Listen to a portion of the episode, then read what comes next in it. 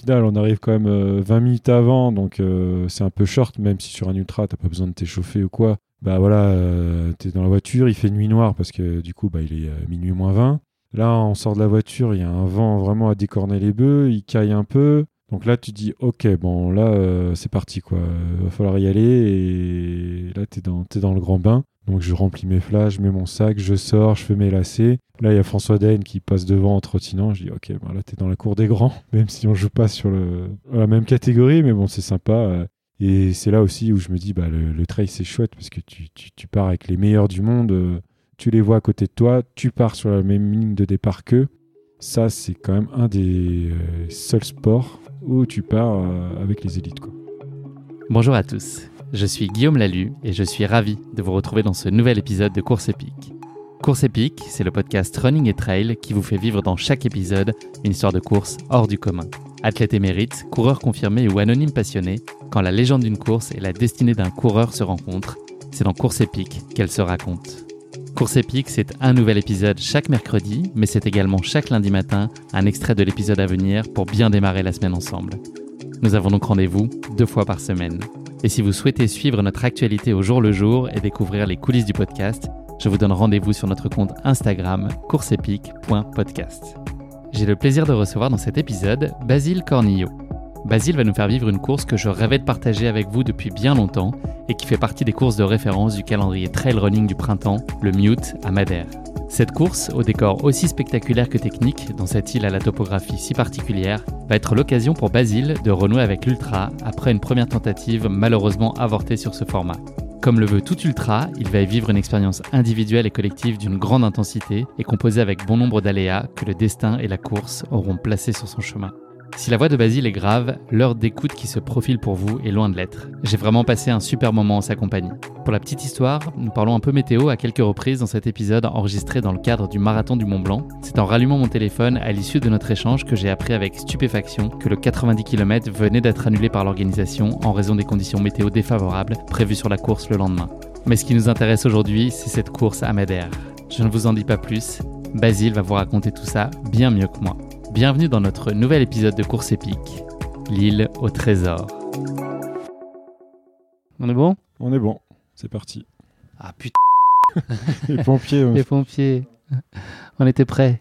Ça sera dans l'épisode ça, tu le sais. Ah ouais? Ouais. c'est bon, c'est dans le best-of. Allez, c'est parti.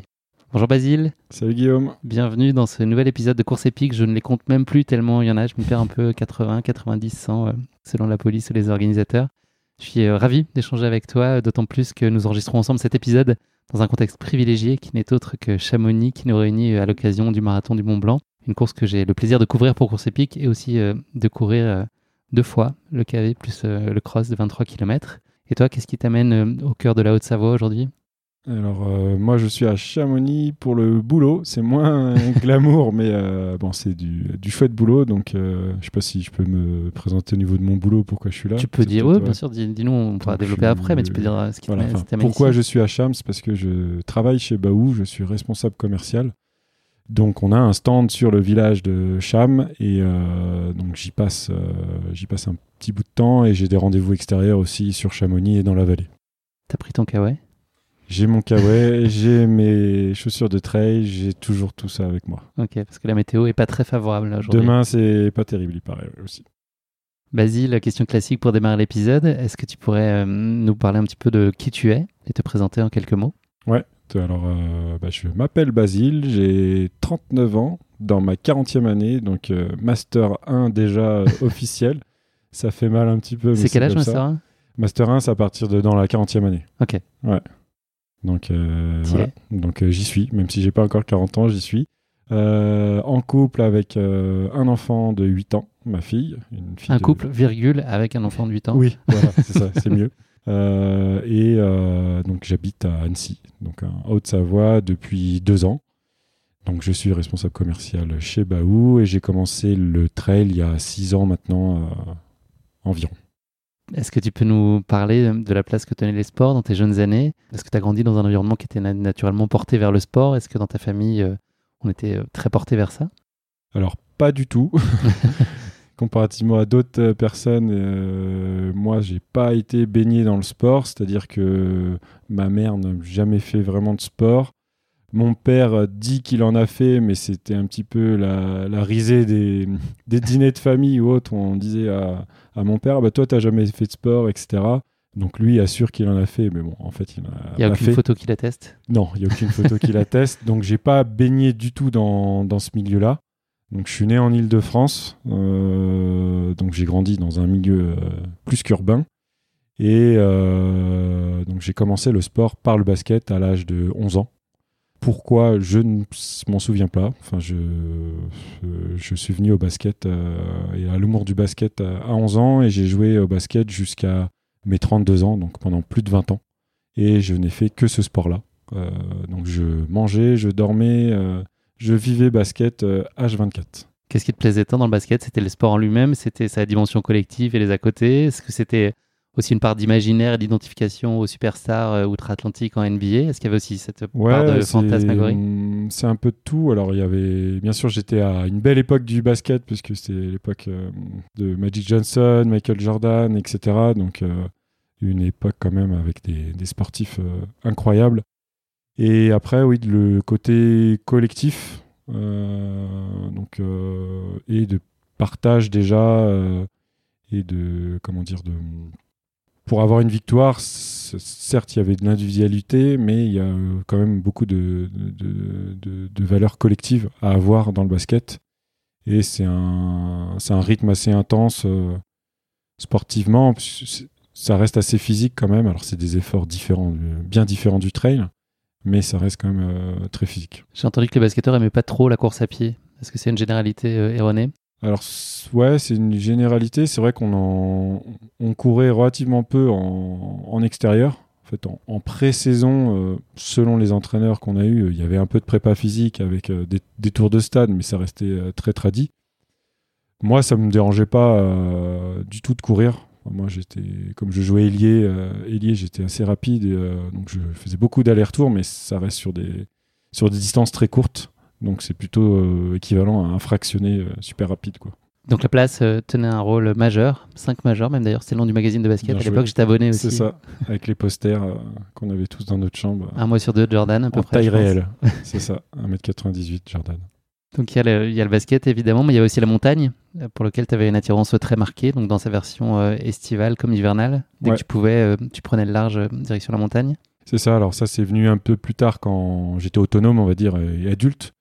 Donc dès que j'avais des jours de congé ou des vacances, bah, je partais au ski, donc principalement l'hiver, mais à chaque vacances. Donc je me débrouillais moi-même, c'est moi qui organisais les, voyages ou avec euh, l'aide d'un ami qui à l'époque euh, travaillait dans une centrale de réservation, on avait des appartements pas chers en, dernière minute. Donc on partait toujours et on se débrouillait euh, pour aller dans des endroits différents aussi à chaque fois. Donc l'amour de la montagne est venu un peu au départ par ça. Et par la suite, bah, j'ai été en montagne aussi l'été. et c'est là où j'ai commencé à crapahuter, sans connaître le trail, mais plutôt en, en, rando et à découvrir la montagne et les sentiers l'été. En 2014, il y a un changement de vie et un changement d'envie avec l'arrivée de ta fille. Tu vas décider de quitter euh, l'île de France dans laquelle tu, résidais. Ça va être aussi le moment où tu vas découvrir la course à pied. Est-ce que tu peux nous raconter comment tout ça a trouvé sa place dans ta vie?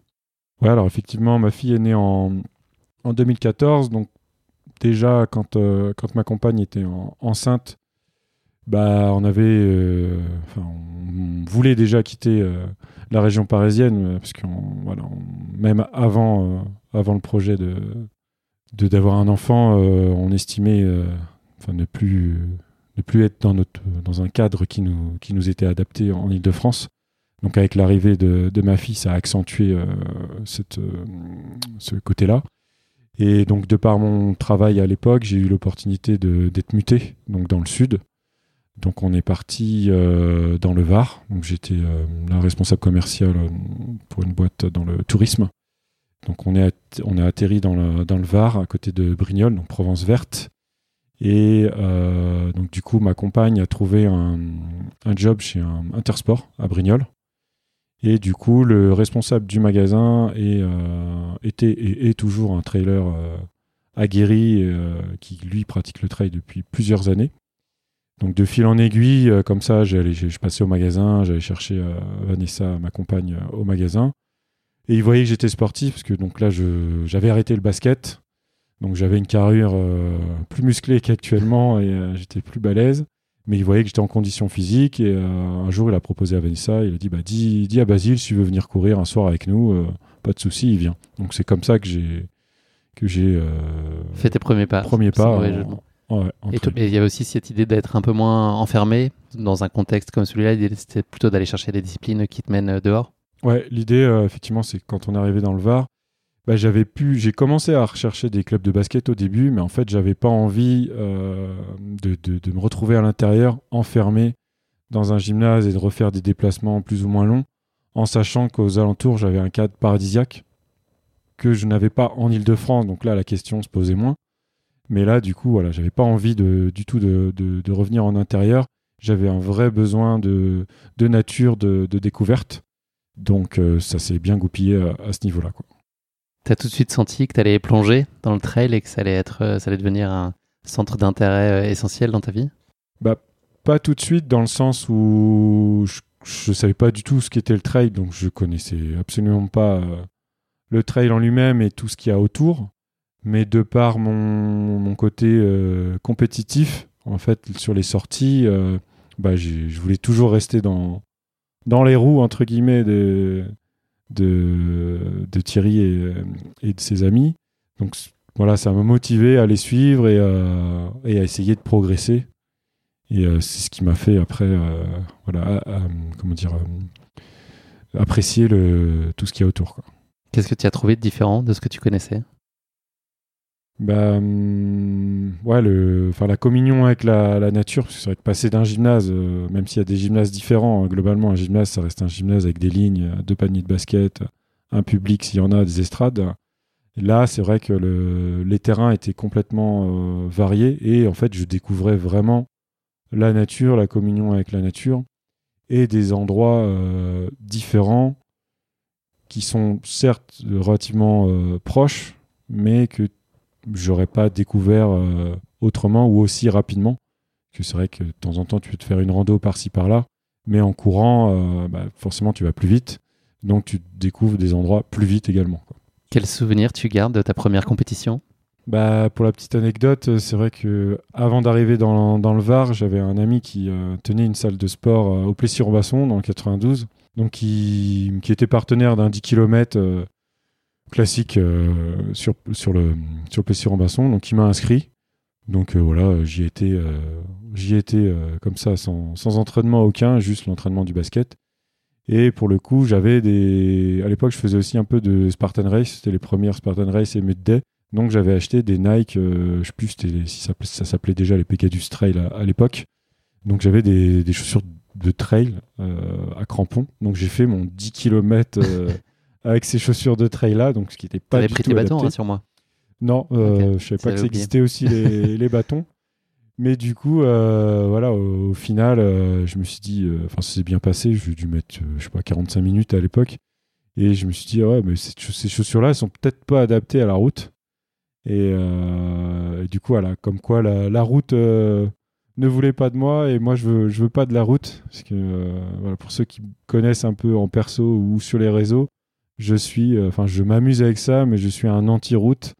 Donc je joue un petit peu avec ça, euh, avec beaucoup d'humour noir, mais euh, voilà, ça fait partie de, de moi maintenant, donc c'est un, un petit lien, euh, le démarrage de, de ça. C'était écrit. Voilà, exactement, c'était écrit. Qu'est-ce que tu viens chercher dans une compétition? C'est quoi ta- ton driver principal? Alors malgré mon grand âge en Master 1, mais non, j'ai toujours l'esprit compétition au fond de moi. Euh, Tu jauges par rapport à toi ou par rapport à la position par rapport aux autres Est-ce que tu peux être satisfait d'une course où toi, tu as donné tout ce que tu pouvais, mais tu finis pas exactement à la place que tu imaginais Les deux, parce que on- sur les trails, on a de la chance d'avoir justement des catégories d'âge, ce qui n'est pas forcément le cas dans d'autres sports. Donc tu peux juger, euh, te jauger pardon, euh, sur l'ensemble avec des jeunes et autres, mais aussi tu peux te jauger dans ta catégorie. Donc euh, oui, forcément, il y, y a des chronos, il y a des classements, donc tu jettes toujours un œil. Donc il y a une satisfaction euh, sur les courses euh, en perso euh, là-dessus. Après, j'essaye de. Enfin, je m'inscris et je fais des courses euh, uniquement euh, sur lesquelles j'ai envie de m'inscrire. Je vais pas faire des courses euh, parce qu'on m'a dit de la faire ou parce que elle est archi connue ou faut la voir sur son, sur son CV de trailer. Ça, ça m'intéresse pas trop.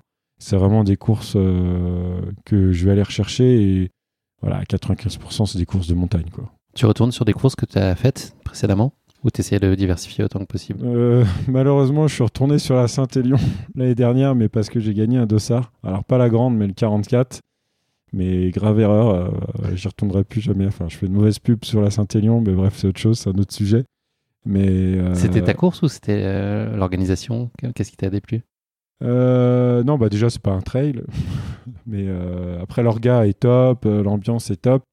Mais pour moi, il y a trop de routes et c'est trop plat. Et et c'est chiant quoi. Heureusement c'est la nuit parce que parce qu'on voit rien, mais euh, deux jours c'est encore pire. Alors ceux euh, les casquettes vertes et consorts qui font l'aller-retour, euh, donc une partie de jour, une partie de nuit, franchement respect. Hein. c'est mon plus grand respect, c'est pour eux. Donc non voilà, donc du coup c'est j'en ai beaucoup rigolé sur les réseaux là-dessus et c'est c'est resté et beaucoup de personnes du coup me, me taquinent maintenant sur sur la route. Tu es militant on l'a senti. Voilà, militant, mais toujours au, huitième degré. Et, et la basket levée, pas le point levé. Exactement. C'est quoi pour toi les ingrédients indispensables d'une course réussie? Qu'est-ce qu'il faut absolument qu'elle ait? Euh, sur la course en elle-même ou le les composantes, tout l'avant, pendant, après. Qu'est-ce que bah, il faut de la montagne, il, faut du D+. Euh, donc s'il y a des plus, forcément, logiquement, il y a du D-. Euh, il faut des beaux singles, paysages. Faut une bière à l'arrivée. Je bois pas d'alcool. D'accord. Alors voilà. Une bonne limonade maison. C'est rare. Ouais, une bonne ceinture, ça me va. Une bonne ceinture ou un jus de fruits frais à la limite ou une soupe. Mais ouais, je fais une exception à la règle. Je ne bois pas d'alcool et pas de bière. Donc c'est vrai que c'est rare dans le peloton. Donc souvent au ravito ou quand tu croises des bénévoles, il dit allez, plus que 15 km, 20 km et après c'est la bière. Donc moi je dis ouais ouais, mais bon, au final j'en bois pas quoi. Mais donc c'est sympa. Donc oui, pour revenir à ta question, il y a tout ce que j'ai dit précédemment. Il y a aussi bah, l'orga, les bénévoles. Euh, le... Des potes Est-ce que c'est pour toi c'est collectif nécessairement ou tu peux aller t'inscrire tout seul Non, j'ai les... j'ai les deux côtés. Alors j'aime bien euh, courir à plusieurs avec des potes, alors même si chacun fait sa course, mais je, je, peux très bien aller aussi sur une course tout seul. Ça me dérange absolument pas. Euh, comme beaucoup ont dit dans tes précédents podcasts, ben, oui, je peux dire que je suis un loup, donc tu as le côté solitaire, tu as le côté meute. Ça, c'est vrai que voilà, ça me dérange absolument pas de courir tout seul. Et euh, j'adore partager des moments euh, de course à pied avec n'importe qui, peu importe le niveau. Ça peut être un élite comme un coureur amateur, ça me dérange pas, je m'adapte et, et je cours avec lui et je partage de bons moments comme ça. Tu l'as dit au tout début de notre échange, tu as le privilège de travailler aussi donc, dans ce qui est euh, ta passion aujourd'hui pour le trail. Tu es responsable commercial chez Baou. Est-ce que tu peux nous expliquer euh, très brièvement quel est euh, ton rôle et, puis voilà ton lien à la marque peut-être? J'imagine qu'il y a des raisons particulières qui t'ont porté vers cette marque-là. Ouais, bah en fait, donc à l'aube du confinement, malheureusement on parle toujours de ça, mais il y a beaucoup de changements de vie dû au confinement pour tout le monde. Euh, à l'aube du confinement, donc on habitait dans le Var, on, s'y plaisait très bien. Euh, malheureusement, le propriétaire a voulu récupérer la maison, donc force, euh, on a dû déménager. Et moi, j'avais déjà des envies de montagne depuis longtemps. Je voulais habiter en montagne. On avait fait un week-end avec ma compagne, avec Open Runner, donc pour ceux qui connaissent une appli de, comment on peut appeler ça, de de traçage, de tracé, voilà, de tracé. Mais communautaire. Voilà, communautaire. Donc, euh, qui nous avait invité euh, donc à passer un week-end à Annecy avec Thibaut Barognan. C'est comme ça que j'ai connu euh, Thibaut Barognan.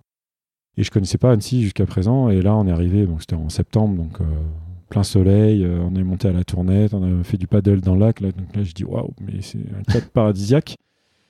Donc du coup, euh, voilà, j'ai dit, euh, j'ai dit à Vanessa, ma compagne, j'ai dit, écoute, euh, on avait déjà déménagé cinq fois en cinq ans auparavant. Donc j'ai dit, écoute, là, j'ai pas envie de redéménager dans le Var une nouvelle fois. C'est, le confinement. on a du temps pour chercher. j'ai un petit réseau activé sur Annecy. Quelques semaines après, elle a été appelée et donc elle a été embauchée chez North Face à Annecy. Donc on a dû trouver un appartement dans les 15 jours et changer de vie en 15 jours. Donc en 15 jours, on a réussi à trouver un appartement, on a réussi à mettre notre fille à l'école. Donc Vanessa a eu son boulot et moi je cherchais un boulot. Et euh, étant déjà client chez Baou et j'avais déjà fait quelques petites animations avec eux sur des jeux concours ou des petites interviews avec eux, bah, j'avais gardé ce contact, puis j'ai envoyé un CV euh, vraiment spontané, euh, en toute simplicité, euh, à l'image de Baou. Et j'ai dit, voilà, maintenant je suis à Annecy, bah, ça me ferait plaisir de vous rencontrer, mais sans arrière-pensée directement. Puis j'ai rencontré Gilles, le, fondateur. Trois mois après, j'ai été embauché en, en tant que commercial sur la partie nord de la France. Donc maintenant, ça a changé. donc maintenant, je m'occupe de toute la partie est donc de toute la commercialisation B2B Est, mais je m'occupe aussi de plein d'autres choses. C'est l'avantage d'une startup, c'est qu'on touche un peu à tout. Donc euh, voilà. Merci beaucoup pour cette introduction, Basile. On va maintenant passer à la basket chinoise, une version un peu revisitée depuis euh, quelques semaines avec des questions qui évoluent d'une semaine sur l'autre.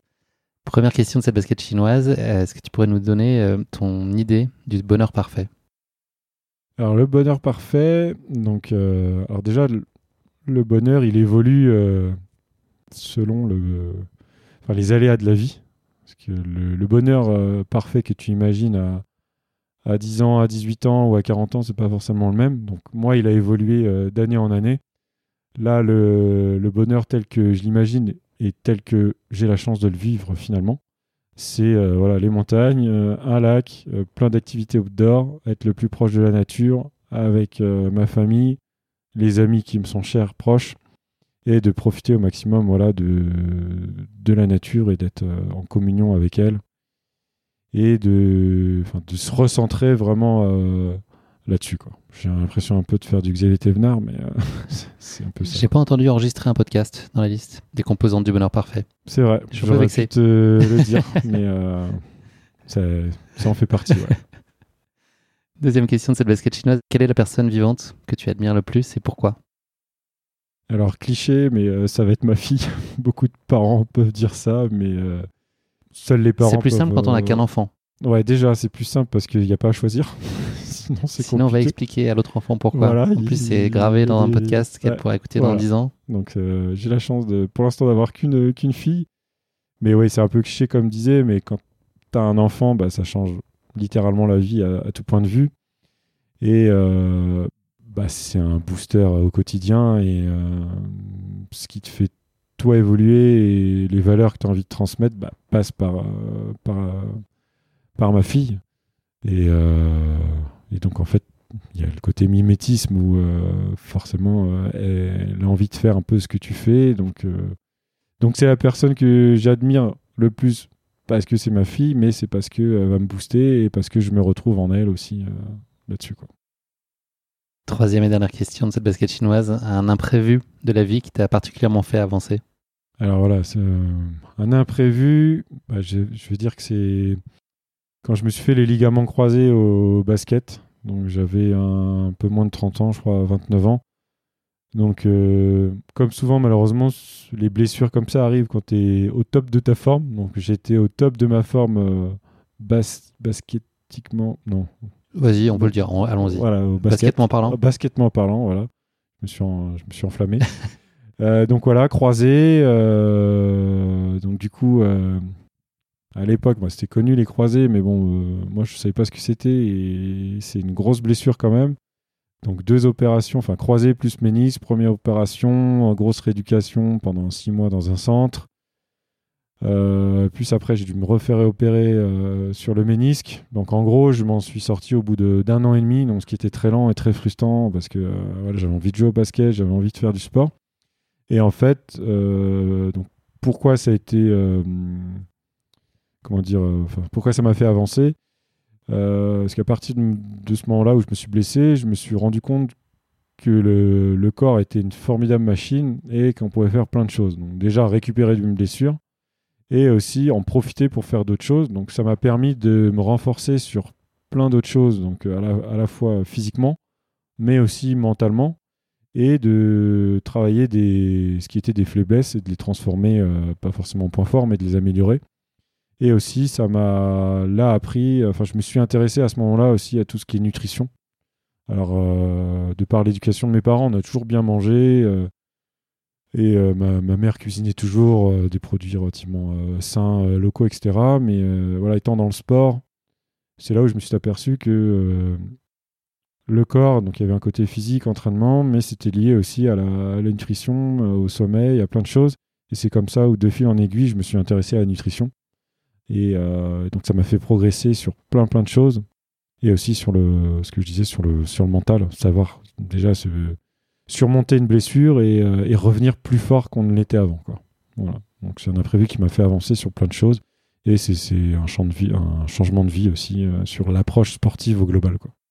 Je sais pas si je dois te le dire, mais il pleut atrocement là depuis deux minutes. J'ai vu que tu, Et ouais, tu ouais, regardais la bah, je me suis demandé d'où venait le bruit, et là en fait, il pleut des rideaux de flotte et le 90 km par euh, dans quelques heures. Ah ouais. Le 90 km du marathon du Mont Blanc, ça promet un départ. euh, je serai sur la ligne de départ là pour suivre Manon Board. Ça promet euh, pour tous les coureurs et, ceux qui les accompagnent. euh, On est mieux dans ta. On est mieux dans ta chambre. Ça fait un peu bizarre comme ça, sorti du concept, mais voilà. On est Bien au chaud. Merci Basile, on va maintenant parler euh, de ta course épique, euh, le Mute. Le Mute, c'est l'acronyme du Madeira Island Ultra Trail, donc, qui plante son décor euh, à Madère, une île qui est située au beau milieu de l'Atlantique Nord, à 900 km du Portugal continental et environ 600 km de la côte du Maroc. Tu le savais, j'en suis sûr, t'es incollable en géo. Chapeau. J'ai j'ai même pas besoin de lire de trucs, je le savais. J'étais dans le tourisme, mais euh, j'avais pas les Ouais. chiffres en tête. c'est pas fini, hein, tu vois, je vais t'éblouir. C'est une île où la montagne qui enlace la mer euh, bleu clair, euh, où coexistent des cascades spectaculaires, des sentiers près de 1500 km de l'Evadas, qui est le nom des canaux d'irrigation qui sont euh, très spécifiques à l'île. Depuis 2004, un groupe de pionniers membres du club de Montaner de Funchal avait pris l'habitude d'essayer de traverser chaque année l'île en moins de 24 heures. Ainsi est né l'embryon de ce qui deviendra un peu plus tard en 2008 le Mute, qui comptait pour sa première édition seulement 141 participants. Après des évolutions régulières du parcours au fil des années, le Mute a finalement trouvé en 2013 son format actuel, avec un départ de Porto Moniz et une arrivée à Machico. Outre le format de 115 km et ses 7200 mètres de D+, qui va nous intéresser plus particulièrement aujourd'hui, le Mute propose quatre autres formats de course de 16 à 85 km. Sur son format 115 km, le challenge offert aux coureurs est assez exaltant puisqu'il faut traverser l'île d'un bout à l'autre dans le sens nord-ouest-sud-est, en commençant à Porto Moniz au niveau de la mer, pour ensuite parcourir des passages par les plus hauts sommets de l'île et enfin redescendre au niveau de la mer, après un ultime passage dans une levada ayant comme toile de fond la vallée de Machico. Tu, tu vois là, ça y est, tu te... Ouais, je ouais. m'y reprojette.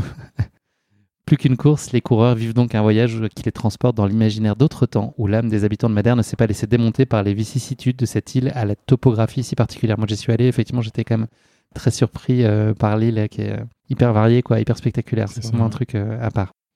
Quelques chiffres pour conclure cette brève présentation qui est un peu longue quand même. Dans l'édition 2019 à laquelle tu as pris part, Basile, le nombre de participants était en augmentation par rapport aux années précédentes avec 2724 coureuses et coureurs, dont 1435 étrangers, donc c'est quand même un fort, euh, forte représentation à 50%, de 57 nationalités différentes. Tu le sais, tu connais le podcast. Euh, avant qu'on plonge vraiment dans ta course, euh, il y a une rubrique qui s'appelle La question qui pique de course épique.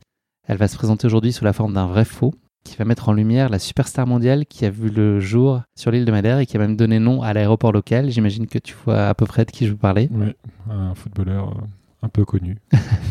Portugais, brun. Et oui, c'est bien Cristiano Ronaldo, effectivement, qui est donc né en 1985 à Funchal. Je sais pas quel master il est, lui, 85. Euh, pas encore il master. est encore master 0. Master C'est 0. un petit jeune. Ok. Donc il est né, il est né à Funchal et puis il fait la fierté de toute une île comme on peut euh, l'imaginer. Première question de ce vrai faux. Il est possible d'étudier un cours de, enfin d'assister pardon à un cours de sociologie qui est consacré à Cristiano Ronaldo dans une université canadienne. Il y a un cursus qui est dédié, enfin en tout cas euh, une partie de cours qui lui est consacrée. Vrai. C'est vrai. C'est le professeur agrégé Louis Agouillard qui a annoncé euh, la création de ce cours de sociologie de quatrième année sur Cristiano Ronaldo. Il avait la conviction que l'attrait social et culturel de Ronaldo transcendait le football, ce qui en faisait donc un objet d'étude intéressant. Et donc euh, le cours aborde les questions d'identité, de nationalité, de représentation. Et il aborde le phénomène de Ronaldo à travers la diaspora portugaise. Voilà. Tu te cherches un moment de reconversion, Ouais, sache qu'il y a, ouais, il y a peut-être là-bas. euh, Ouais, il y a peut-être un, un coup à jouer en Colombie-Britannique. Deuxième question de ce vrai faux. Cristiano Ronaldo, il est euh, réputé pour euh, sa détente, notamment. Toi qui es Mm. fan de basket, est-ce que tu penses que sa détente est supérieure à celle des meilleurs sauteurs de NBA Bah, les meilleurs, meilleurs, non, mais il est dans la moyenne très haute. Effectivement, il n'est il est pas tout à fait au sommet. Et il a fait un saut qui a fait date, qui a été, enfin, il a, il a, marqué un but de la tête, il était à 2m93. Ouais, donc plus d'un mètre de 2m93. Euh, il aurait atteint 1m23 de détente pendant le point de culminant de son saut. Et de ce que j'ai compris, le record NBA se situe à 1m50. Ouais. Donc il est pas très loin. Il aurait sa place. J'ai vu même euh, récemment, hier, euh, je crois sur Instagram, qu'il y avait un challenge justement où il mettait un ballon à la hauteur. il faisait ça dans les rues. Il y a un ballon à la hauteur sur laquelle il a atteint ce saut de 1m23 et il fallait le toucher pour gagner, je sais plus quoi. Je pense qu'ils n'ont pas dû donner beaucoup de dotations, à mon avis. Non, voilà, c'est rentable. Il n'y a pas une grosse prise de risque, effectivement. Dernière question de ce vrai faux. Il est, euh, tu le sais, une des références du foot mondial, bien sûr, mais il est réputé aussi pour son hygiène de vie euh, irréprochable. Hors de ses considérations footballistiques, c'est aussi donc le roi de la PPG, avec une ceinture abdominale qu'il n'hésite pas euh, à arborer fièrement dès qu'il a l'occasion de le faire. Comme nous. La légende dit de lui qu'il réaliserait 3000 abdos par jour. Vrai ou faux? Bah, si c'est une légende, on ne sait pas. bah, il a quand même dit, alors il a un peu fait, euh, il a dégonflé le ballon là, il a expliqué que euh, il était même pas sûr d'en faire 1000 par semaine. Donc ça veut dire un peu moins de 200 par jour. On est quand même déçu. Oui, on est dessus. On est quand même déçu. On est déçu. De toute façon, 3000, euh, ça sert à rien. J'ai pas trop compté, mais t'as tout bon, non Je crois. Bah ouais, il, 3 sur 3. Je gagne quoi? Je sais pas, mais en tout cas, je voulais juste te faciliter de ne pas avoir trébuché sur ma dernière question. Ah. C'était juste pour un, petit, un petit jeu de mots sur Madère. Ah, J'ai pas entendu. Tu, l'as pas trébuché sur ma dernière ah. question. Voilà, c'était subtil. Habituellement, je dis pas quand je fais les jeux de mots comme ça, mais quand, on les explique, c'est très mauvais. Je pensais que tu allais m'appeler Jean-Pierre. on va donc se consacrer maintenant euh, plus particulièrement à ton mute. Est-ce que tu peux nous parler euh, des raisons qui t'ont amené à, porter ton choix sur cette course-là? Est-ce qu'elle exerçait une certaine fascination sur toi?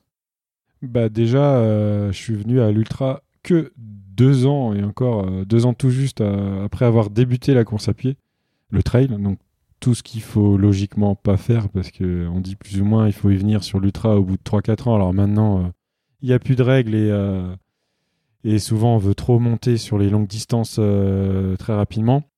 le fait est que j'avais déjà fait bah, des 14, après j'étais monté sur des 23, après j'avais fait un 42. J'avais, je m'étais inscrit sur le Rock de la Lune, un 120 km, mais j'avais abandonné au 90e. Donc en fait, c'était vraiment ma deuxième inscription sur, euh, sur un ultra. Et pourquoi avoir choisi le, mute? Comme souvent, euh, ça part d'un coup de tête d'une soirée. En fait, euh, donc, mes potes qui m'ont initié au trail sont inscrits au mute. Donc les inscriptions, je pense, étaient ouvrées en, décembre. Et comme souvent maintenant, il faut s'inscrire ultra rapidement, sinon on n'a plus de place, parce que là, il n'y a pas de tirage au sort, c'est premier arrivé, premier servi. Donc voilà, ils, m'ont dit euh, on s'est inscrit au mute, euh, si tu veux venir, c'est maintenant. Donc moi, j'ai voilà, vu le mute euh, en tête, j'ai vu les vacances, j'ai vu Madère, j'ai dit bon allez, je m'inscris. donc c'est comme ça que je me suis retrouvé inscrit. Donc tu t'es inscrit avec des camarades de jeu Ouais, exactement. Combien vous étiez à y aller Donc quatre au total, avec nos familles ou conjointes respectives. Comment est-ce que tu gères les périodes de prépa quand il y a des grands rendez-vous? Enfin, l'ultra, donc tu avais déjà eu l'occasion de participer à un ultra, mais c'était quand même relativement nouveau. Mm. Est-ce que c'est une période que tu aimes bien, la phase de préparation, ou est-ce que c'est juste pour toi un moyen de pouvoir accéder à ce moment et à vivre l'enthousiasme d'une course? Non, c'est tout un, tout un cheminement. Donc là, à l'époque, j'avais pas de, pas de coach. Enfin, mon coach était coach euh, officieux. En fait, c'était Thierry qui me drivait et qui m'a tout appris sur la, sur la course à pied de A à Z. Euh, donc, je l'écoutais vraiment euh, de A à Z. Donc euh, je faisais ce qu'il me disait de faire, donc on a fait la prépa ensemble. Donc, euh, donc une prépa très sereine, tu te sentais parfaitement. Ouais, voilà. Puis comme tu sais pas à quoi t'attendre, enfin il y en a sur qui ça met de la pression. Moi, pas du tout. Euh, voilà, c'était quelque chose que j'allais découvrir.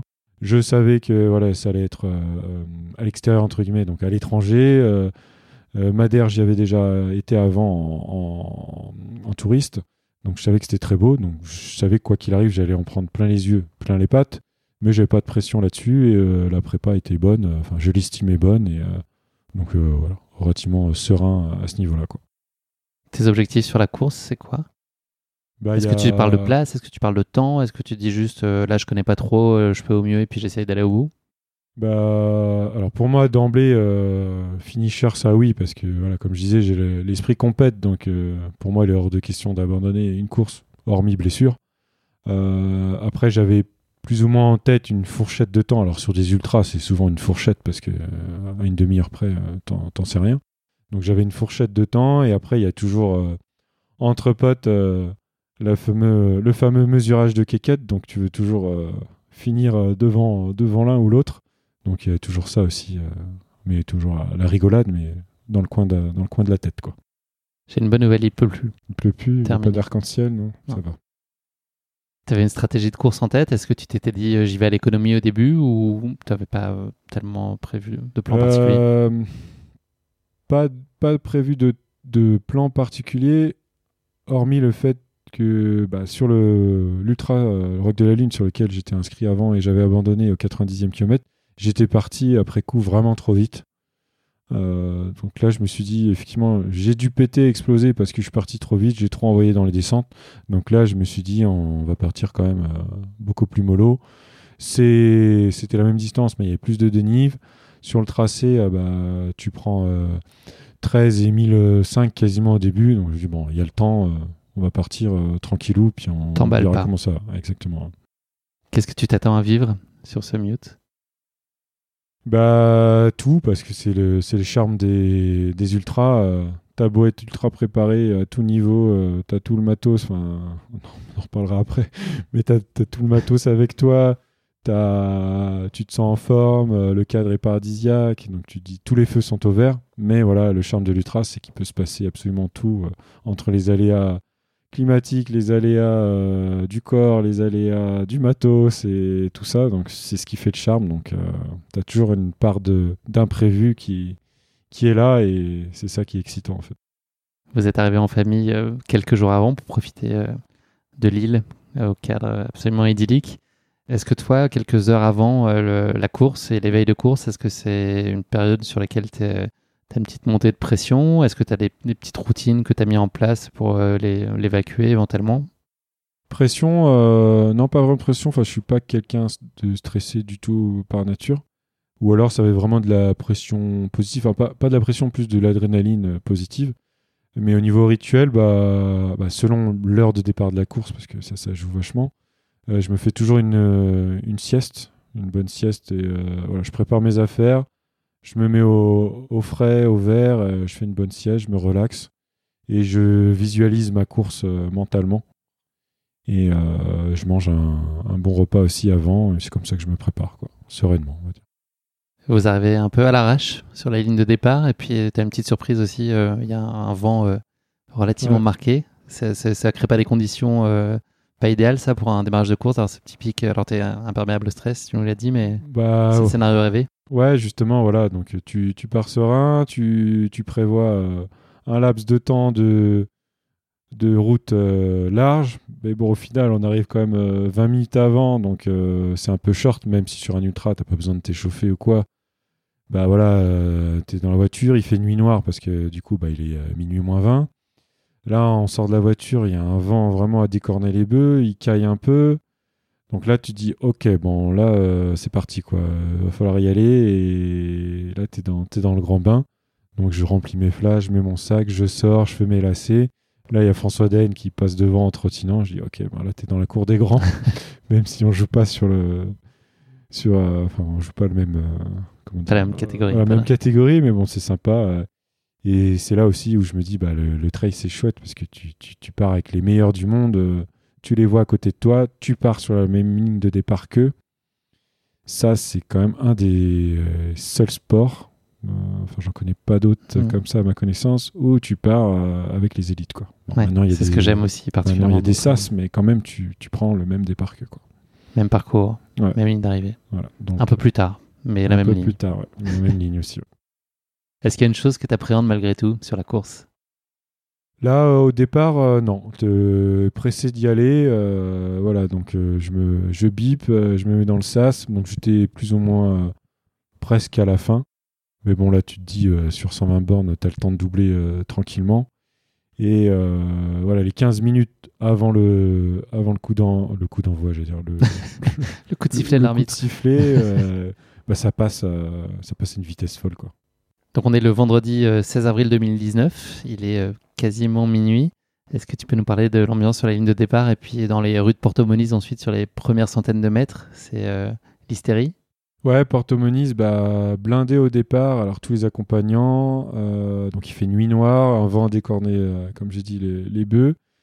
On part, on a 300-400 mètres de place seulement, donc tu as à peine le temps de te dégourdir les jambes. Et après, tu attaques euh, dre dans le pentu, comme on dit, mais sur la route. Et donc des lacets qui montent, euh, je sais pas, ça doit faire 35 voire 40% de, de moyenne euh, sur la route. Donc là, tu, enfin, direct sur les bâtons, t'entends le clac-clac des bâtons sur toute la route. Puis tu as toutes les zigzags de frontal qui sont magnifiques. Donc là, on attaque euh, direct. Quoi. Tu te poses pas de questions là. Quand tout le monde dégaine les bâtons aussitôt, euh, c'est signe Ouais. que la course va être Ouais, ouais. longue. Là, tu, tu, tu cherches pas à comprendre. Quoi. Après cette première euh, difficulté, tu quittes euh, Chao de Ribera au kilomètre 22. euh, et la jonction va être assez difficile jusqu'au ravito euh, du kilomètre 33 avec une autre euh, montée, une deuxième, dans des conditions euh, météo qui sont pas, euh, pas hyper favorables. Et puis toi, tu as des toutes premières alertes aussi euh, physiques à ce moment-là? Ouais, bah du coup, toujours le vent. Et en plus du vent, il y a un brouillard à couper au couteau qui arrive. Donc très très humide. Il commence à faire froid. Et là, il y a une grosse grosse montée. euh, donc euh, je l'attaque. Et puis, ouais, je sais pas, coup, coup de moins bien. Sûrement coup de froid. J'ai pas mis la veste de suite. Donc je me suis arrêté deux trois fois. euh, allez, une minute assis sur un, un pauvre rocher qui traînait. Et là, j'en ai vu aussi deux trois qui étaient un peu dans, dans le mal. Donc là. petite alerte où je me dis ok là on est dans le vif du sujet faut faire gaffe mets la veste reprends tes esprits et va au ravito et puis euh, Ça altère pas ta sais- confiance et ta sérénité? Non, tu parce arrives que à, à évacuer euh, ça? c'est le début donc euh, il reste encore énormément de temps donc je me je me ça me fait pas peur plus qu'autre chose je me dis juste fais gaffe c'est une alerte quoi. Tu as une autre alerte un peu plus tard, aux environs de kilomètre euh, 38, où tu vois un de, tes, un de tes copains qui a un niveau, euh, enfin qui a un très bon niveau et qui est en grande difficulté. Ouais, pareil, bah, du coup, dans la monte, enfin, je pensais qu'il était loin devant moi, euh, comme ça aurait dû l'être. Mais euh, du coup, je le double dans la montée. Donc, déjà, je l'avais, doublé pendant la course, mais je m'en étais pas aperçu. Et je vois qu'il est vraiment pas bien, il avance pas et tout. Et il me dit Ouais, j'arrive pas. je pense que en haut, il y avait, donc, il y avait un, petit ravito avec une, une base de vie avec des lits de camp. Il me dit Je pense que je vais m'arrêter un petit peu. Donc, euh, je dis Ok, bon, bah, du coup, je l'ai doublé et moi, j'ai continué. Est-ce que c'est Thierry dont on parle? Ouais, ouais, c'est tiré du coup. Donc Intersport, tout ça, Ouais, ouais, on tout rembobine l'épisode. Ouais. Ok. Tu repars ensuite euh, la fleur au fusil, et puis surtout l'idée c'est de pas trop traîner, quoi, de pas prendre froid. On ravito suivant. Et là, euh, donc on, on est en pleine nuit, on l'a compris, t'es parti à minuit, et là tu vas connaître une petite, une petite contrariété Ouais. petite mésaventure de, de frontale. Donc, euh, dans le matos obligatoire, on avait euh, donc deux frontales, la frontale euh, principale, plus une frontale de secours, plus les, les recharges à pile, etc. Donc là, ouais, on avait dû faire déjà euh, 5h30 ou 6h de nuit. Donc là, ma frontale se met à clignoter, donc c'est le signal que tu as bientôt plus de batterie, donc il faut la changer. Donc ça, c'était juste après le ravito. Donc on commençait une descente, donc là ça clignote, donc je me dis bon je vais changer, euh, je vais changer les piles. Donc je change les piles, je la, rallume et euh, trois secondes après elle s'éteint. Je fais ok bon du coup je réessaye, je réessaye, je réessaye, ça marche pas, donc ça commence à me à m'énerver un petit peu. euh, donc je réessaye, ça marche pas, ça marche pas, donc du coup je me pose sur le côté, je m'assois, je prends mon, téléphone avec ma lampe torche, j'essaye de regarder j'allume, je bidouille tous les trucs et puis ça marche toujours pas. Et donc là, j'étais tout seul, il y avait quasiment aucun con- concurrent, donc vraiment nuit noire, brouillard. Je dis bon, ok, euh, c'est un peu la merde. Euh, donc je réessaye voilà pendant 5-10 minutes, je m'énerve contre moi-même. Bon, je dis bon, ok, elle marche pas, elle marche pas. Donc je vais prendre ma, ma frontale de secours, qui était une frontale euh, intersport. comme tout le monde dans les frontales de secours, on prend la, la moins chère, la moins lourde parce qu'on sait que normalement on s'en sert jamais. La preuve est qu'on peut en avoir besoin. Donc du coup, voilà, je sors la frontale Intersport à 9 balles qui devait faire euh, 10 lumens. Je l'allume, je la mets sur mon, euh, mon front, je l'allume. Elle marche pas non plus. Ça, c'est, ça s'allume pas. Merci Thierry. Euh, voilà, merci Thierry. euh, c'est pas de sa faute. hein, mais, euh, donc ça marche pas. Donc là, je m'énerve. Je dis putain, ça fait chier. Je suis, à- je suis assis par terre. Il y a, là, il y a deux trois coureurs qui me passent et ils pensaient que j'ai que j'étais pas bien, que j'avais un souci. Ils me disent ça va, ça va? Je dis non, non, euh, ça va, mais j'ai pas de frontale. Euh, Il y en a qui me parlaient en anglais. Je dis no light, no light. en portugais, donc bref. Donc je dis, ok, euh, t'as plus de frontal, il fait nuit, il reste à peu près deux heures de nuit. Donc je dis, bon, il n'y a pas le choix, soit j'y vais avec la lampe torche du téléphone, soit j'essaye de m'intercaler entre des coureurs. Donc euh, solution que, que, choisi. que j'ai choisie. Donc euh, me voilà parti derrière un coureur. Donc ça va au début, c'était une descente pas trop technique, mais bon, c'est toujours pas évident. Et euh, donc je me mets devant, derrière lui et puis et, euh, un autre coureur aussi qui se met derrière. Donc j'y voyais à peu près. Donc je, fais la longue descente comme ça et euh, la descente elle devait, devait, durer au moins 40 minutes. Et eux ils comprenaient pas. En fait j'étais pas du tout dans mon rythme. J'étais à un rythme inférieur. Donc pour moi c'était chiant mais j'avais pas d'autre solution. Donc je disais je vais je vais faire profil bas et j'attends que l'aube le, le, se lève pour, pour les lâcher. Et du coup, il comprenait pas et il me disait mais double, double, double. Et je disais mais non, je peux pas, euh, j'ai pas de frontal, euh, no light, no light. Donc euh, voilà. Donc grosse mésaventure niveau frontal. Et mais heureusement, après, un des grands moments de course quand même pour les coureurs d'ultra, c'est le moment où le soleil se lève. Ouais. C'est une belle récompense. C'est plus pratique, pour toi pour courir et puis tu vis un moment de grâce. Bah là, alléluia, j'ai plus besoin de frontal pour le moment et j'ai plus besoin d'eux surtout, donc je peux repartir sur mon, sur mon rythme et me relancer dans, dans la course. Et euh, juste, si je peux me permettre pour la petite anecdote de frontal, la première fois où je suis sorti de nuit, donc toujours avec Thierry et, les potes, donc c'était ma première sortie de nuit, donc j'avais pas de frontal, donc ils m'en ont prêté une. Donc on a dû faire une sortie, je crois, de, de 17 bornes. Et au bout de 10 bornes, euh, on s'arrête boire un coup. Et je dis à Thierry, mais euh, putain, j'y vois rien, comment vous faites et tout. Euh, je suis obligé de courir la tête baissée, tout ça. Mais ils me disent, mais espèce de con, t'as mis ta frontale à l'envers. En fait, j'éclairais le, le ciel. Tu voyais bien les étoiles. c'est pour ça que je courais la tête comme ça vers le bas et j'avais mal à la nuque. Donc voilà, j'ai avec les frontales, les frontales et moi, ça fait ça fait beaucoup quoi. Tu continues ton petit bonhomme de chemin. tu as fait quasiment une cinquantaine de kilomètres sur la course au deuxième ravito avant la base vie, tu croises euh, un de tes partenaires de course qui, lui, a carrément jeté l'éponge. Ouais, donc lui, pareil, meilleur que moi. Euh, il était devant et puis voilà, je, le vois. Il était sur le côté. Il attendait, je crois, sa femme pour qu'elle vienne le, récupérer. Et il me dit Ouais, non, je vais abandonner, euh, j'en peux plus. Donc là, bon, ça me fait chier parce que j'ai deux potes qui sont. Enfin, un qui est en galère, du coup, je sais pas où il en est, et l'autre qui abandonne. Mais en même temps, bah, euh, ça me donne un coup de boost parce que je dis ah, merde je suis devant je suis devant eux donc bon tant mieux quoi donc c'est un peu les deux hmm, triste pour eux et du coup content un peu pour moi quoi tu arrives ensuite à la base vie euh, du kilomètre 62 qui marque euh, globalement les mi-courses tu retrouves ta femme et ta fille avec une grande joie j'imagine c'est aussi l'occasion de briefer ta femme et de lui demander de résoudre une mission pas forcément simple et d'aller te trouver des piles pour euh, la suite parce que tu as un peu cette crainte potentiellement d'avoir un bout de deuxième nuit à vivre. Ouais, bah, comme j'avais en...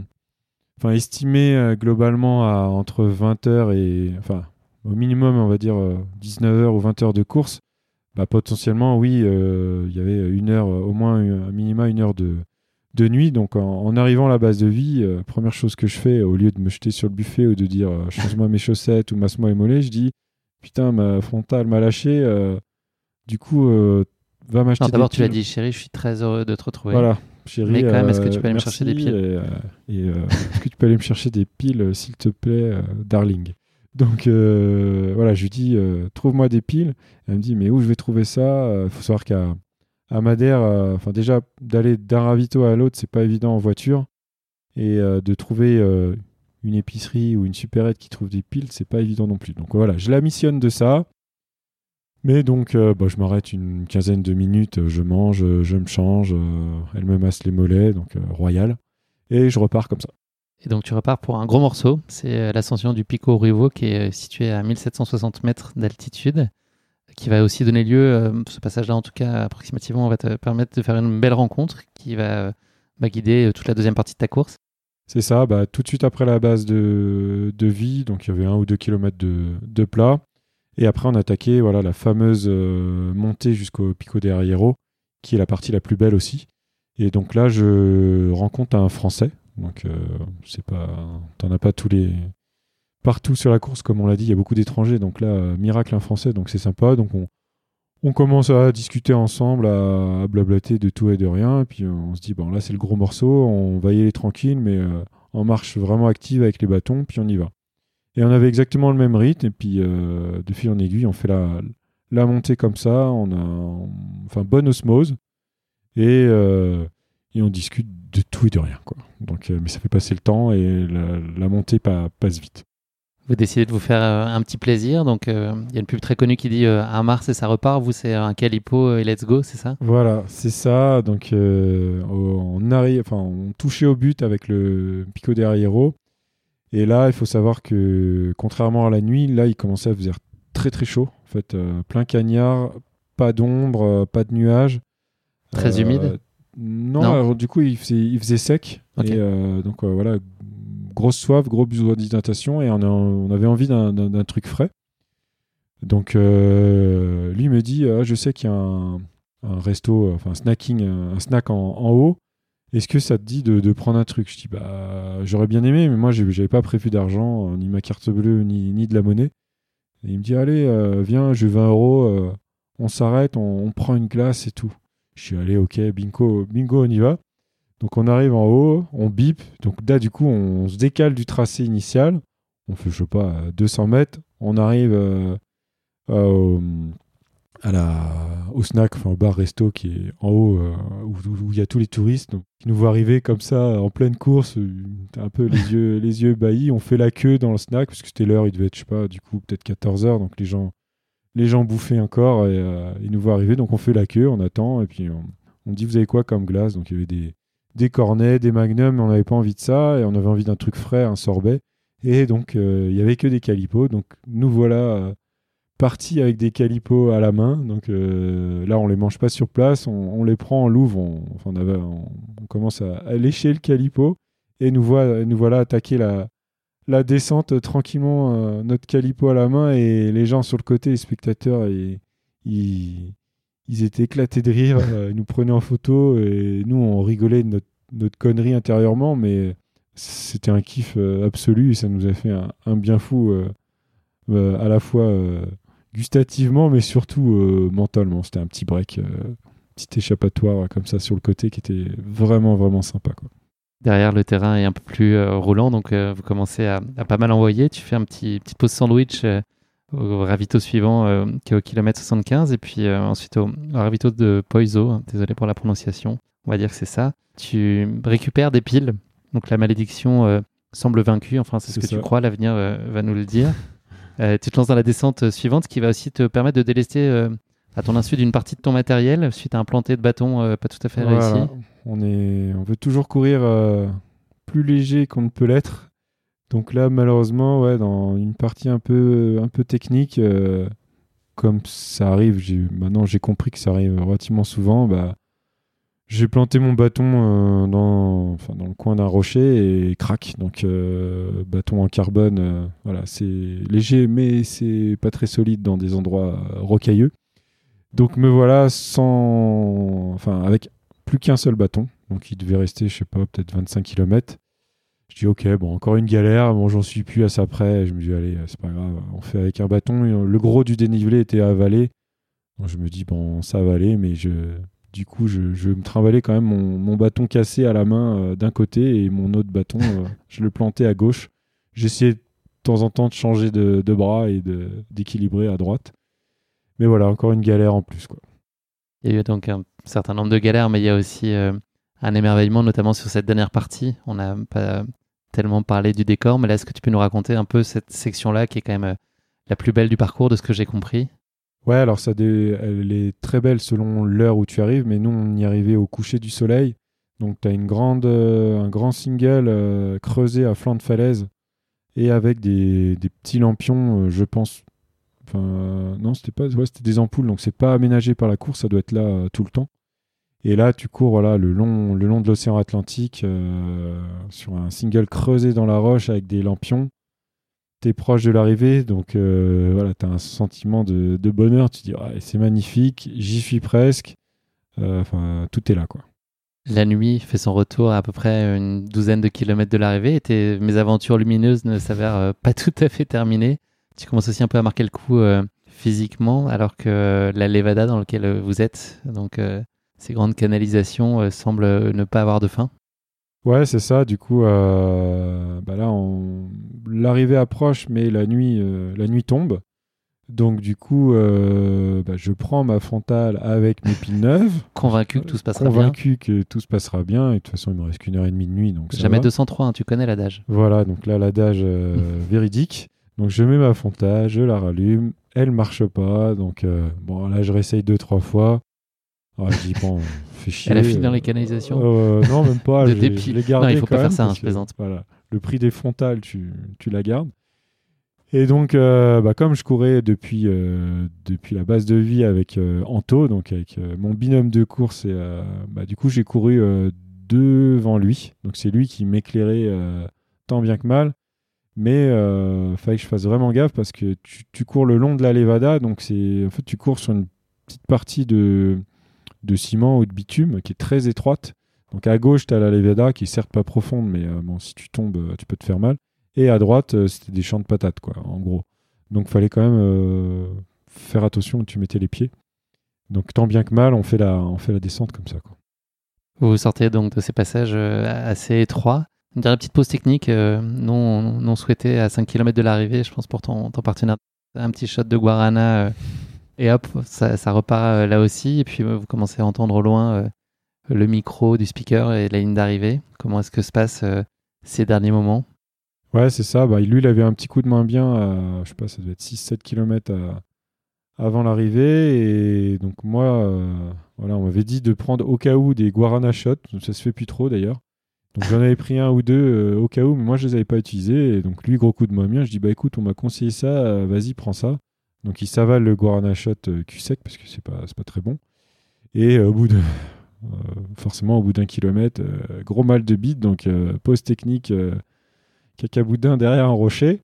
Et nous voilà repartis euh, donc à l'arrivée. Et là, on entendait les speakers euh, au loin. Euh, comme souvent, on entend les micros, mais on a l'impression que c'est proche, mais c'est pas si proche que ça. Donc il y avait quand même un petit, encore 5-6 km. Mais voilà, on savait qu'on allait finir. Et là, du coup, on, en fait, on a, commencé à se pencher aussi sur le, classement après l'épisode Calipo où son père, qui lui faisait l'assistance, nous tenait au courant du classement. Donc c'est là où on voyait qu'on remontait, on remontait des, coureurs et qu'on regagnait des places au classement. Et donc là, on savait euh, qu'on allait finir euh, plus tôt que prévu euh, par rapport à ce qu'on estimait à notre temps d'arrivée. Du coup, on arrive à, à Machiko et là, tu es le long de la promenade. Donc tu as une arrivée grandiose. On a la chance d'arriver à donc du coup à 21h30, donc il y a encore beaucoup beaucoup de monde euh, à l'arrivée. Tout le monde aura compris que donc tu as mis 21h30 sur la course. Voilà, donc là c'est facile pour calculer. C'est l'avantage des courses quand tu pars à minuit. Euh, c'est facile pour calculer ton temps. Donc 21h30 de, de course. 136e place. Ouais, donc euh, globalement très satisfait pour mon premier ultra. voilà, sur je sais pas combien tu as dit 1100, 1500 ou je sais pas combien de coureurs sans compter les abandons. François Den, euh, cette année-là, avait mis 15 heures, je crois. 13h49, c'est insolent. Non. Ah, j'ai les, non, bah officiels. Euh, c'est Jim Wesley qui a. Ah oui, si, c'est ça, t'as raison. Ouais, 13h49 et 36 secondes. Ouais, donc euh, voilà. C'est pas la même. Ça va vite. Ça va vite, donc lui, il était déjà douché, mangé, il avait dormi quand on est arrivé. Donc bref, à 21h30, donc bien content et soulagement, enfin satisfaction plutôt de, dingue à l'arrivée. On s'est enlacé avec euh, Anto. Il y avait ma fille aussi, donc j'ai fait les quelques mètres, euh, quelques derniers mètres avec elle. Mais après, on s'est enlacé avec euh, avec Anto. Enfin, une accolade et un enlacement comme si on s'était pas étiez vu depuis, depuis 15 voilà, ans. voilà, exactement. Donc c'était grandiose, quoi. Vous avez fait le choix aussi d'attendre ton copain Thierry, donc tu avais croisé un peu plus tôt en difficulté en début de course. Comment ça s'est passé pour lui? Bah du coup ouais en arrivant moi tout de suite j'ai demandé euh, j'ai demandé euh, où en était Thierry et j'avais un autre pote euh, Vincent qui lui avait fini une heure et demie plus tôt donc là voilà j'étais super content pour lui donc là on s'est retrouvés et du coup j'ai demandé de nouvelles de Thierry ils m'ont dit bah là où tu l'as vu il a dormi quasiment 5 heures mais il est reparti parce que de toute façon il voulait finir c'est pour lui c'était une course de prépa pour l'UTMB donc comme ça ça lui a permis d'avoir l'expérience des deux nuits que tu as euh, globalement euh, souvent sur l'UTMB. bien que ce soit un très bon coureur. Donc du coup, lui, il a dû arriver vers 1h du mat, un truc comme ça. Donc moi, ça m'a permis de me changer, d'aller manger tranquillement et de faire une petite sieste à arrache dans la voiture et on l'a on, l'a attendu. Est-ce que ce premier ultra, il a été euh, conforme à ce que tu imaginais vivre? Qu'est-ce qui t'a le plus euh, surpris? Est-ce qu'il y a des choses qui t'ont surpris euh, Conforme, oui. Après, encore plus, comment dire, encore plus surpris de. Enfin, je m'attendais pas à être aussi heureux pendant la course et après la course. Donc c'est là où je me suis dit, wow, mais putain, c'est exceptionnel et c'est des Enfin, c'est intemporel. T'as as beau passer 21 euh, heures, ou même ceux qui courent plus vite, ou ceux qui, courent 30 heures ou 30 heures, t'as beau passer un temps fou sur la course, toi, tu le ressens pas comme ça. Il y a un moment où tu te déconnectes, ou de toute façon, je pense qu'il faut se déconnecter de, de l'aspect temps. Et donc, tu as vraiment une, intemporalité, j'ai bien dit euh, qui, qui, est assez jouissif en soi. Et euh, tu passes par diverses phases euh, voilà, du, très bien où tu as des sensations de fou, au moins bien. Tu fais des rencontres, bah là c'était le cas pour moi, des rencontres exceptionnelles où voilà, tu, rencontres quelqu'un euh, que tu ne connaissais euh, ni d'Ève ni d'Adam avant, et au final, au bout seulement de 15 heures de course, bah, tu as l'impression que c'est un pote d'enfance et tu connais toute sa vie. Donc ouais, c'est un mélange de tout et au final, ouais, c'est un bonheur euh, encore plus supérieur à celui que je l'imaginais. Quoi. Est-ce qu'il y a des choses qui t'ont malgré tout paru euh, difficiles à gérer sur la course? Pas le, ouais, enfin la, fatigue, le, physique, même si. Le sommeil, ça a été? Le sommeil pour cette course-là, ça a été. Après, j'ai d'autres courses euh, où c'était plus compliqué. Mais là, non, ça, ça a été. Enfin, moi, j'aime bien les départs à minuit. Je préfère un départ à minuit qu'à 4 h du mat ou 6 h parce que c'est pas voilà, ça coupe pas ta nuit. Donc c'est un départ qui me convient bien. Donc là, ça a été au niveau, euh, au niveau sommeil. J'ai pas fait de sieste, je me suis, j'ai, pas dormi du tout. Donc j'ai, réussi à, enchaîner à ce niveau-là. Ouais. T'as tout de suite su que ce, cette ultra, elle est en appelée beaucoup d'autres? Ouais, bah c'est c'est un format, enfin l'ultra en, distance. Alors moi j'aime bien maintenant du coup entre on va dire entre 60 et, et 120. C'est là où je m'éclate le plus parce que euh, bah, comme on l'a dit tout à l'heure, tu as une partie d'imprévu que tu peux pas maîtriser avant, alors que sur, des formats très courts, peut toujours y avoir un aperçu, mais ça reste un imprévu, mais ça reste euh, limité. Et là, tu vas vraiment à l'aventure, quoi. Euh, donc ça, c'est ça, c'est top. Et la découverte, quoi. Vraiment la, découverte et, et, en apprendre sur soi à la fois physiquement et, mentalement, parce que pendant 20 heures de course, tu as le temps de réfléchir à plein de trucs. Donc des fois, tu sors de la course et tu, tu réfléchis à, des conneries ou à des trucs très importants. S'il n'y en avait eu qu'une, quelle est l'image que tu retiendrais de la course? Euh, bah, Ça serait ma, ma, rencontre avec Anto et le Calipo. ouais, c'est assez... C'est devenu son surnom aussi, tu l'appelles euh, Calipo maintenant? Non, non, non, même pas, mais euh, ouais, c'est... Enfin, du coup, après coup, ça m'a fait penser à, à Sébastien Speller quand il a fait un marathon, je sais plus où, il s'était arrêté euh, pendant deux heures, il a bouffé au resto et il est reparti. un peu moins longtemps, je crois une quarantaine de minutes, mais oui, c'était euh, pas trop dans l'est de la France l'année dernière, je crois, il y a un an et demi à peu près. Ça m'a fait penser euh, un petit peu à ça, quoi. Ouais, il avait gagné après, après s'être arrêté au resto. Ouais. Je sais pas s'il avait pris entrée, plat, dessert, peut-être juste entrée, plat, et puis il avait quand même gagné Faudra après. trouver le menu. Stratosphérique, Seb Speller. Qu'est-ce que cette course, elle t'a appris sur toi? Elle t'a conforté? Elle t'a, sur certains aspects Elle t'a révélé des choses? Ouais, bah, m'a appris que j'étais capable déjà de faire ces distances-là, que j'avais encore euh, une grosse marge de progression parce que là, c'était mon premier ultra bouclé et que j'avais envie de faire ça. Et, euh, que c'était un format qui, qui me convenait pas. Et voilà, de vivre toutes les expériences qui font euh, l'ultra, bah, c'est ce que j'avais envie. Quoi. Merci beaucoup, Basile, d'avoir partagé avec nous euh, ton mute. Merci à toi. On va se projeter un peu maintenant sur euh, les prochains mois et peut-être l'année à venir. Est-ce que tu sais déjà de quoi ton calendrier sportif sera fait? Cette année, je fais pas mal de premières courses, c'est-à-dire des courses qui n'existaient pas avant. Donc, euh, j'étais engagé sur un défi 24 heures, donc en course officielle de, D, pendant 24 heures.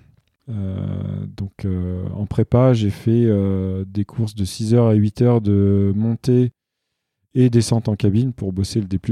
Donc voilà, j'en ai fait une à, à sur un format 6 heures et une à, Toulon-les-Mémises en format 8 heures pour me préparer à ce défi 24 heures donc de, de mon descente que j'ai fait fin mai. Donc là, il y avait la descente. Et euh, là, dans 10 jours, je serai sur la méga avalanche euh, trail. Donc, Course qui sera passée au moment où les, les auditeurs écouteront l'épisode. Voilà, donc, euh, Donc on, on espère que ça s'est bien passé. voilà, donc ça sera une première aussi parce que c'est la première course en, uniquement en dénivelé négatif. Donc départ du glacier à 3002 et arrivée dans la vallée à 700 mètres. Donc 21 et 2006 de D-. Et en août, je fais la CCC. Parfait. On se verra là-bas. Yes. À plus long terme, est-ce qu'il y a une course, un défi, euh, quelque chose qui t'appelle à tout prix, que tu voudrais réaliser? Seul, euh, avec tes proches euh, Ouais, alors, bon, si on va être dans le très classique, mais donc Diagonale des Fous, forcément, parce que j'ai une petite, achat- petite attache particulière avec La Réunion, parce que je connais très bien, donc Diagonale des Fous, mais ça, je ne vais pas être original. Après, il y a une autre course là qui me donne vraiment envie ces temps-ci, c'est l'UTAT au Maroc. Je sais pas si tu connais. Non, ça me dit rien. Ouais, UTAT, c'est dans l'Atlas marocain. Il y, a y tout format, mais il y a un ultra qui est très costaud. Et c'est vraiment magnifique. Et là, tu es vraiment en pleine, euh, en pleine pampa marocaine. Enfin, tu montes jusqu'à. Tu as plusieurs sommets à 3000, ça monte même jusqu'à 3006, je crois. Donc c'est une vraie aventure. Et puis tu as tout le côté euh, voyage aussi, rencontre avec la population, parce qu'il y a un camp de base obligatoire, etc. Donc l'UTAT, euh, tu te tâtes pas. Quoi. voilà, Là, du tu- tâte, euh, je me tâte et euh, je pense que je le, je le ferai un de ces quatre. Et après, ouais, c'est des ultras à l'étranger, quoi. Parce que j'aime bien, de par mon mes, mes passions euh, qui sont le voyage, euh, j'aime bien cumuler voyage et, euh, et course. quoi. Tu connais bien le podcast, c'est la dernière question du podcast, donc c'est le moment. Il n'y a plus de questions qui piquent, je sais, je te fous la paix. Mais par contre, j'attends de toi un moto de la fin, une devise euh, qui t'est particulièrement chère. Alors j'en ai deux, si tu me permets. Allez, Euh, j'en ai, alors c'est pas de moi, hein. j'en ai une qui est un proverbe africain qui, qui euh, est euh, qui avale une noix de coco fait confiance à son anus. Tu la connais peut-être. c'est les souvenirs de collège, ça, je pense. Ah ouais, Ouais, ouais. peut-être. Enfin, je me, suis- enfin, je l'ai, je l'ai noté sur. C'était, je pense, des best-of de proverbes africains. C'est un présentateur euh, télé qui, qui en balançait une, je crois, euh, chaque euh, sur chaque jour. Euh, donc en gros, ça, en gros, ça veut dire, euh, voilà, bah, si tu dis quelque chose, fais-le. Ou si tu, ou plus vulgairement, si tu te la pètes, assume-le et, et fais-le quoi. Donc euh, ça, alors ça n'a rien à voir au contexte, mais euh, donc c'est une- un proverbe que j'aime bien. Et l'autre, c'est euh, plus en Tenir ses rapport à- promesses, en tout cas, c'est l'idée. Voilà, Être au rendez-vous et pas trop la ramener. c'est ça. Et l'autre, c'est plus en rapport avec euh, le trail, la course à pied. C'est, euh, euh, je ne sais plus le terme exact, mais si quelqu'un te juge, non, si quelqu'un juge ton chemin, prête-lui tes baskets. Donc, Je ouais, connaissais pas. ouais, donc elle est pas mal celle-là. Ah ouais. Donc en gros, ça veut dire, voilà, si tu dis, bah ouais, euh, ce que tu as fait, c'est facile ou tout le monde le fait, bah ok, bah vas-y, fais-le, montre-moi. C'est un petit peu ça, quoi. Just do it, Voilà. comme dirait euh, Ouais. une marque célèbre. Mm. Merci beaucoup Basile. Euh, c'est malheureusement déjà la fin de cet épisode. Merci euh, d'avoir partagé avec nous cette fabuleuse course qu'est le Mute que je n'avais bizarrement jamais traité dans le podcast. Donc euh, l'affront a été désormais lavé par ton entremise. Top. Une chose est sûre en tout cas, si on a besoin de conseils d'experts pour la bonne gestion de sa frontale, il est préférable d'effacer ton numéro de son répertoire de téléphone direct. Donc, je, je m'apprête à le faire dans les prochaines minutes. voilà. ça et vous, vous l'effacez de suite. Qu'est-ce que ça va être la suite là, de, là, il est à peu près euh, 20h45. Euh, quelle est la suite de ton programme là à Chamonix ce soir? Alors, je t'ai une petite contrainte. Je te propose soit apéro, soit dodo, soit boulot. C'est un mot forcément en haut. Est-ce que tu as, une idée à peu près de ce que ça Euh, pourrait être? Resto. Resto? Ouais, 21h15, j'ai rendez-vous au Montchu pour euh, une bonne pirade apparemment. Pas mal. Banco. Voilà, banco. ouais. banco, bingo, resto. Merci beaucoup pour nos échanges, Basile. Je te souhaite beaucoup de bonheur et puis beaucoup de succès euh, dans les différents projets qui vont s'offrir à toi. Très bonne fin de marathon du Mont Blanc. J'imagine qu'on va avoir l'occasion de se, se recroiser un certain nombre de fois. Yes, Et, j'espère. et puis euh, la, la vie fera sûrement qu'on aura plein d'autres occasions de se croiser, notamment à Cham euh, encore fin août. Ouais, c'est sûr et certain. Merci pour nos échanges. Merci beaucoup à toi et euh, bonne écoute à tout le monde. Ils sont arrivés jusque-là, c'est bon signe. Salut. Merci à tous d'avoir écouté cet épisode. Si vous l'avez écouté jusqu'ici, c'est qu'il vous a probablement plu, alors n'hésitez pas à le partager autour de vous et également à vous abonner, à noter et à rédiger un avis sur votre plateforme d'écoute favorite. C'est essentiel pour que Course Épique soit mise en avant et puisse ainsi continuer à se développer. Cela ne vous prendra que quelques secondes et ça change beaucoup de choses pour le podcast. Merci encore infiniment pour votre soutien et pour votre fidélité et je vous dis à très bientôt pour une nouvelle course épique. Évidemment.